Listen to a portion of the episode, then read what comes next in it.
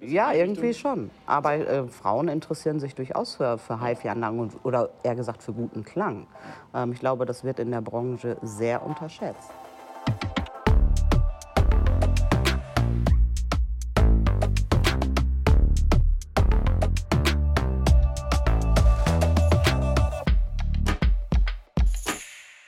Hallo und herzlich willkommen zu Kilohertz und Bitgeflüster, dem HiFi-Podcast von HiFi.de. Ich sitze hier heute in München während der High-End und unterhalte mich mit der Claudia Sommer von Audiophysik. Hallo Claudia. Hallo Olaf. Claudia, ich sage immer, wenn jemand in die HiFi-Branche reinkommt, äh, ohne Not, also von der früher andere Sachen gemacht hat und sich ja bewusst für die HiFi-Branche entscheidet, dann ist das sehr spannend. Und das ist bei dir der Fall. Du bist seit wie vielen Jahren? Zweieinhalb Jahren. Seit zweieinhalb Jahren Miteigentümerin von Audiophysik, Lautsprecherhersteller aus Brilon. Hattest davor mit der HiFi-Branche nichts am Hut, ist das richtig? Zumindest 25 Jahre nicht viel. Ja, dann fangen wir doch vielleicht damit mal an. Erzähl doch mal ein bisschen, was hast du gemacht, bevor du äh, bei Audiophysik eingestiegen bist? Oh, ganz viel. Ich habe äh, 20 Jahre in diversen Internetagenturen gearbeitet, war sieben Jahre bei Greenpeace, da auch fürs Internet verantwortlich. Ähm, man lernt da auch sehr viel. Es war eine sehr spannende Zeit. Und dann bin ich aus privaten Gründen nach Frankfurt gegangen. Und da habe ich erstmal Digitalberatung auf freier Basis gemacht, auch spannende Projekte dabei gewesen. Ja, und irgendwann äh, kam der Kontakt zur Audiophysik. Wie ist das passiert? Äh, ganz einfach, die Geschäftsführung von der Audiophysik lebt auch in Frankfurt. Und man hat sich da einfach beim Glas Wein auf dem Marktplatz kennengelernt über eine gemeinsame Bekannte. Mhm. Und dann, wenn ich mich richtig erinnere, bist du Audiophysik-Kundin geworden, bevor du Audiophysik-Miteigentümerin geworden bist. Ja, ähm, um genau zu sein, habe ich die Audiophysik, ich glaube, es war 1998, kennengelernt äh, im Sauerland. Ich war, glaube ich, eine der ersten Personen, die die Medea damals hören durfte. So. Und das war sehr beeindruckend. Ich hätte mir nie vorstellen können, ähm, überhaupt einen Lautsprecher von Audiophysik mir leisten zu können und schon gar nicht das Flaggschiff. Also es ist irgendwie total lustig. Für mich schließt sich da so ein bisschen mhm. der Kreis. Wie ist der, der, der Kontakt damals zusammengekommen? Also warst du an HiFi interessiert? Hast du gezielt nach Lautsprechern gesucht? Oder? Nee, ich habe ja damals als DJ hauptsächlich gearbeitet. Und ähm, ein Fan von mir kam aus dem Sauerland und ähm, der meinte, ich müsste mir das unbedingt mal anhören und hat mich dann ins Sauerland sozusagen entführt. Und ich sage, naja gut, ich höre mir das mal an. Ne? Und ich war aber damals auch total geflasht von diesem Lautsprecher, weil zu der Zeit war das auch schon ein, also outstanding. Jetzt ist aber äh, Audiophysik nicht dafür bekannt, DJ-Sound zu liefern. Nein. Also ich weiß nicht, was hast du für Musik aufgelegt? Überwiegend? Ähm, ich habe mal angefangen mit Hip-Hop, das ging dann aber recht zügig zum Haus über. Da ist Audiophysik jetzt nicht die, die erste Marke, die das ist ja schon ein anderer Sound. Genau, aber das ist ja ein anstrengender Sound. Also so PAs und Monitore, ähm, das ist ja nichts, womit man irgendwie lange Musik hören kann zu Hause. Und wenn man am Wochenende schon immer mit dem Pegel sozusagen auf dem Ohr unterwegs ist, dann möchte man das nicht zu Hause haben. Ne? Was unterscheidet denn jetzt gar nicht mal so sehr Audiophysik? Äh, sondern allgemein, ich sag mal, HiFi-Klang von diesem PA-Klang. Du hast gesagt, das, möchte ich, das ist was, was ich zu Hause haben möchte, das andere ist was, was ich im Club habe. Aber was macht diesen Unterschied aus? Ja, im Club oder auch im Studio. Ähm, die müssen natürlich auch sehr laut spielen. Ähm, das, das sind Arbeitsgeräte. Ja. Ähm, man braucht gerade im Studio auch viel mehr ähm, Schärfe im Höhenbereich, ähm, um halt auch Fehler in Aufnahmen abzuhören und gegebenenfalls noch zu korrigieren und solche Sachen. Ähm, aber das ist sehr anstrengend fürs Ohr. also nach einer Stunde, nach zwei ist das Ohr eigentlich tot ne? weil es so müde gespielt ist. HiFi ist halt eher, zumindest bei einigen Herstellern, ist ein angenehmes, natürliches Hören. So. Und ich finde nichts schöner als so Neoklassik-Sachen zum Beispiel von Max Richter zu hören. Das finde ich einfach total entspannt. Das läuft manchmal bei mir zu Hause den ganzen Tag. Das stört mich nicht. Okay, das war 1998 hast du gesagt? Ja, ungefähr, glaube ich. Ja. Da ist ja eine Zeit vergangen und dann bist du, äh, dann hast du Wolfgang Lücke, den, den äh, Geschäftsführer, in Frankfurt wieder getroffen. Hattest du da noch die Lautsprecher? Ja, ich hatte ja nie äh, einen Audiophysik-Lautsprecher. Also Achso, du hast ja, ja gehört, genau. Ich habe dann äh, irgendwann mal habe ich mir so einen äh, Streaming-Verstärker ähm, gekauft und zufällig stand bei dem Händler auch eine Audiophysik Avanti. Und da hat es bei mir wieder geklingelt und da habe ich mal gefragt, kann ich die mal hören? Kein Problem. Dann habe ich mir das Modell da nochmal angehört, was ich damals zu Hause hatte von einem anderen Hersteller. Und das war innerhalb von 30 Sekunden für mich entschieden. Ähm, ich hätte gern auch die Avantis. Und äh, das wurde dann alles komplett bestellt. So. Das war für mich wirklich in 30 Sekunden so, nein, das klingt jetzt für mich richtig und schön und angenehm. Wie damals, wie viele Leute so in deinem privaten Umfeld hatten in ihren Wohnzimmern große Standlautsprecher stehen? Damals oder heute? Damals, als du die Avanti gekauft hast. Das ist ja kein kleiner Lautsprecher. Gar keiner vor vier Jahren. Das hast du dich Problem, ne? rechtfertigen ne? müssen? Nee, ähm, das erste Feedback, insbesondere von Freunden, war, das ist aber ein schöner Lautsprecher. Ähm, also, ne, man nennt es ja Woman's Acceptance. Faktor. Das, ich, ne? das hat man in den 90ern so genannt, habe ich mir sagen lassen, ja. Ähm, und dann habe ich es mal, ja, mach mal an und äh, die sind, sitzen da wie die kleinen Kinder und denken so, wow, weil die haben natürlich äh, irgendwelche Bluetooth-Speaker zu Hause und das wissen wir beide auch. Das ist natürlich nicht zu vergleichen mit einem äh, ordentlichen Lautsprecher. Das ist eher so wie früher hatte man ja diese Ghetto-Blaster. Ne? Ja, aber ist, ist das nicht die, die Chance, die die Branche hat? Also es wird so viel Musik gehört wie zu keiner Zeit, an die ich mich erinnern kann. Ähm, die überwiegend zum Hören genutzten Gerätschaften sind eigentlich gar nicht so schlecht. So ein Bluetooth-Lautsprecher kann für das, was er sein will, er tut nicht weh, sage ich immer. Ist das nicht eine Chance, die wir als Branche, also wir von der journalistischen Seite, ihr von der Herstellerseite, viel mehr nutzen müssen? Die Leute wollen Musik hören. Wenn man dann eine Möglichkeit hat, dass das Musikhören schöner wird, ähm, müsste man da nicht viel mehr ansetzen? Ich glaube, die HiFi-Branche muss mal aus ihrer Bubble rauskommen, also auch mal woanders hingehen, auch mal mit anderen Journalisten sprechen, die jetzt nicht HiFi-Fachmagazine machen zum Beispiel. Da ist schon auch Interesse an solchen Sachen. Ne? Weil mehr als Nein sagen tut kein Journalist wenn man mal fragt, möchten Sie mal, ne? ähm, können wir nicht was zusammen machen? Weil der Punkt ist ja, die Leute, wir sind ja früher alle auch in HiFi-Läden gegangen und haben uns das neueste Zeugs immer angeguckt, habe ich auch gemacht, als ich 18 oder 20 so war in dem Alter. Ähm, das ist irgendwann abgerissen, glaube ich. Und ähm, deshalb muss man dahin gehen, wo die Leute sind es ist sonst sehr schwer, diese Menschen wieder in, in so einen HiFi-Laden zu bekommen. Ja, die, die nächste Frage wäre, muss man sie überhaupt in einen HiFi-Laden bekommen oder gibt es heutzutage andere Möglichkeiten? Aber man muss sich halt äh, für das Thema HiFi überhaupt erstmal, ich glaube, man muss ihnen das Thema HiFi erstmal wieder ins Gedächtnis rufen. Das ist so eine, äh, das ist meine private Beobachtung, dass viele Leute einfach überhaupt nicht drüber nachdenken, dass es mehr gibt als Bluetooth-Boxen in drei verschiedenen Größen. Also ich kenne das halt auch von Freundinnen, weil ich habe, glaube ich, vier Freundinnen, die sich Audiophysik-Lautsprecher gekauft haben, mhm. weil sie das auch zu Hause haben wollten. Und ähm, dann sagen, ja, was für einen Verstärker nehme ich denn? Weil wenn ich in HiFi-Laden XY gehe, äh, entweder werde ich gar nicht beraten oder die wollen mir so einen kleinen Würfel da andrehen. Ne? So, dann habe ich immer gesagt, dann frag mal bei dem Händler nach dem Gerät und so, mhm. ähm, damit das auch gut passt und einfach zu bedienen ist, das ist sehr wichtig. Ne? Weil ich sag mal, der klassische HiFi-Fan, der liebt ja auch ähm, das Erweitern und ständige Optimieren äh, der Anlage. Ähm, da haben Frauen jetzt nicht so viel mit am Mund. Die möchten was haben, was schick aussieht, was gut spielt und einfach zu bedienen ist. Ne? Das heißt, du, habe ich das richtig verstanden, dass du gerade gesagt hast, deine, deine Freundinnen, die in HiFi-Lagen gegangen sind, haben sich da Wurden die direkt, das ist eine Frau, die will nur das? Ich, ging das ja, in die Richtung? Ja, irgendwie schon. Aber äh, Frauen interessieren sich durchaus für, für HiFi-Anlagen oder eher gesagt für guten Klang. Ähm, ich glaube, das wird in der Branche sehr unterschätzt. Woran liegt das? Also ich hatte auch gerade noch äh, so eine Vorbereitung hier für die, äh, für die Messe, das Gespräch in der Redaktion. Äh, warum gibt es so wenig Frauen auch in der HiFi-Industrie? Ich glaube, das ist ähm, ganz klassisch das Problem. Das hat jede Technikbranche, dass es sehr wenig Frauen gibt. Ne? Das, das, Problem fängt eigentlich schon in der Schule an, ähm, dass natürlich die Mädels dann lieber Sprachfächer nehmen und die Jungs lieber Mathe. Ne? Das ist jetzt nicht spezifisch ein HiFi-Problem. Ja. Also wenn man sich Computermessen anguckt oder Internetkongresse, das ist auch immer noch sehr männerlastig. Das ist ein bisschen besser geworden in den letzten Jahren, aber es ist schon noch das ist schon noch sehr männerdominiert. Das, was du gerade gesagt hast, passt für die, für, ich sag mal, für die technischen Sachen, der Werdegang dahin.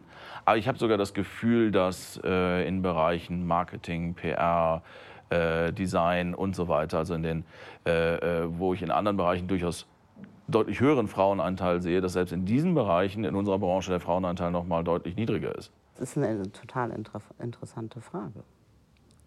Es, ist, es mag meine, meine Beobachtung sein, aber also das Thema Diversity ist ja in jeder Branche ein Riesenthema aktuell.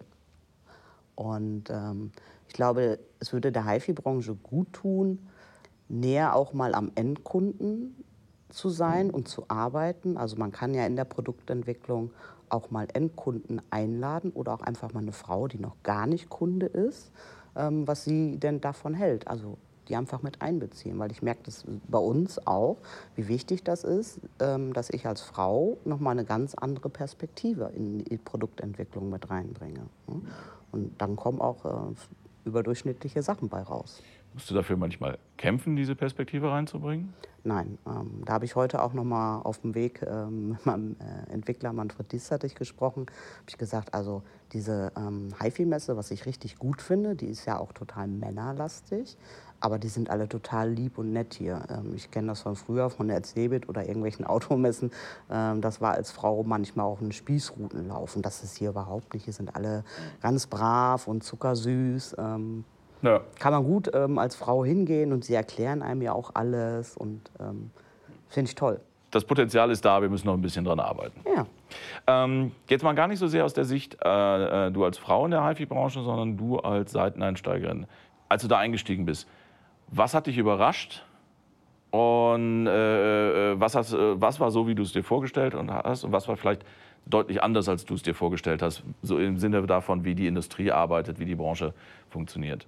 Ja, zum einen, wie sehr die Produktentwicklung, und ich glaube, das ist nicht nur bei uns, doch in, in so einer Bubble stattfindet, in der HiFi-Bubble. Ne? Ähm, weil HiFi-Fans hören auch anders Musik als Frauen zum Beispiel deshalb nochmal, es ist wichtig, da auch externe Perspektiven drauf zu bringen. Und dass das nicht so in dem Umfang stattfindet, ähm, das hat mich überrascht. Weil wenn man in andere Branchen guckt, da gibt es dann Kundenbeiräte, die finden ein, zwei Mal im Jahr statt. Da wird Feedback aufgenommen zu den Produkten oder auch Prototypen werden mit denen gemeinsam entwickelt, so ein Stück weit. Ähm, ich glaube, das kann ja jeder Hersteller machen, sich externe Perspektive reinholen, die vielleicht auch gar nichts mit der HiFi-Branche zu tun hat. Das äh, kann nur gut tun, so ein Feedback. Man muss ja nicht immer alles umsetzen, aber man bekommt einfach neue Impulse. Wie sprechen wir mehr Leute, die Musik hören, an, sich, äh, dafür sich für HiFi zu begeistern? Was sind die, die Mittel, die Wege, wo sind die? Weil die sind, glaube ich, nicht auf der High-End. Oder, nicht, oder vielleicht Nein. Ne? Wo sind Sie, wo finden wir Sie, wie sprechen wir Sie an? mal auf einer anderen Messe ausstellen. Also ich plane zum Beispiel ähm, mit der Medeos, ob das klappt, werden wir sehen, aber das ist so eine Idee, ähm, auch mal zum Beispiel auf so eine Internetkonferenz wie die Republika zu gehen. Müssen wir kurz sagen, die Medeos ist äh, das neue Flaggschiffmodell von Audiophysik, was hier jetzt zufällig hinter uns steht. Ähm, kommen wir gleich noch kurz drauf, aber nur weil der Name fiel, sollte man den jetzt kurz erklären. Ähm, das wird eine spannende Geschichte sein, also weil das ist kein kleiner Lautsprecher. Nein. Aber ähm, ist auch eine große, ein großer Kongress. Ne? Genau, also da wäre ich sehr gespannt drauf. Oder bin ich sehr gespannt drauf, wenn das wirklich passiert. Das ist eine Frage, die, mich, die, die mich bewegt, ist, warum die HiFi-Branche das. Sie behauptet immer, die Musik im Fokus zu haben, aber ganz oft habe ich nämlich auch den Eindruck, dass sie die Musik total vergessen hat, dass es nur noch um die Technik geht. Wie wichtig ist es dann zum Beispiel, gestern war Alan Parsons hier, der, ich glaube, so ziemlich genau auf der, der, der, der, der, der Grenze zwischen Musik machen, Musik Produzieren, also zwischen Technik und Musik äh, sitzt. Wie wichtig ist das, dass solche Persönlichkeiten dann auf einer äh, Messe sind und, und für die in, in der Branche unterwegs sind? Ist das eine Möglichkeit, andere Leute anzusprechen? Ja, natürlich, weil er hat ja Fans ohne Ende auf der ganzen Welt. Und das geht auch durchaus über die Generation hinweg.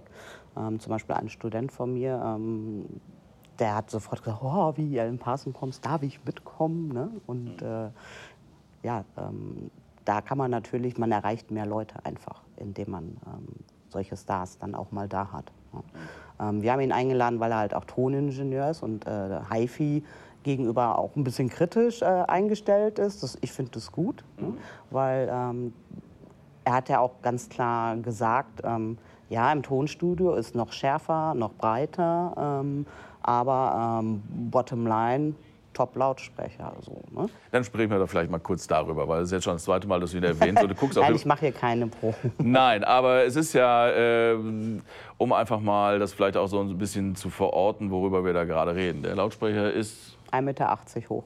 Etwas größer als ich. Pro Seite wie viel Chassis? 15. Bringen wir es aus dem Weg, kostet pro Paar?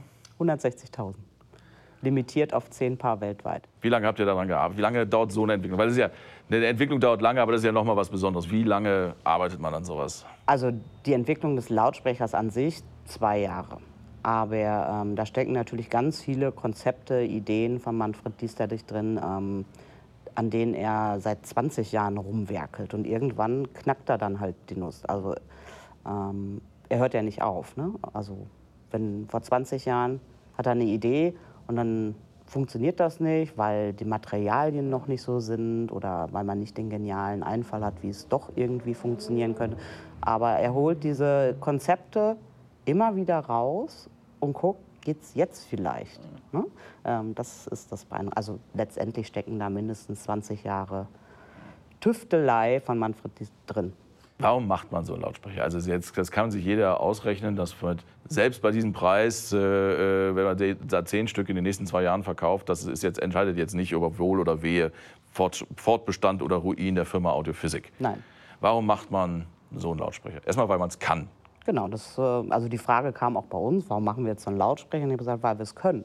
Ich betrachte das für uns eher als Konzept Lautsprecher, weil da das Beste von uns drinsteckt. Ähm, und ich finde, das muss man auch mal haben und hören, weil das ist ja auch unsere interne Benchmark. Ja?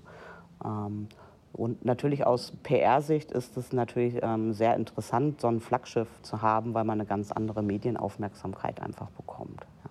Also das war jetzt die, der ist jetzt auf der High-End vorgestellt worden, zehn Stück wird es geben.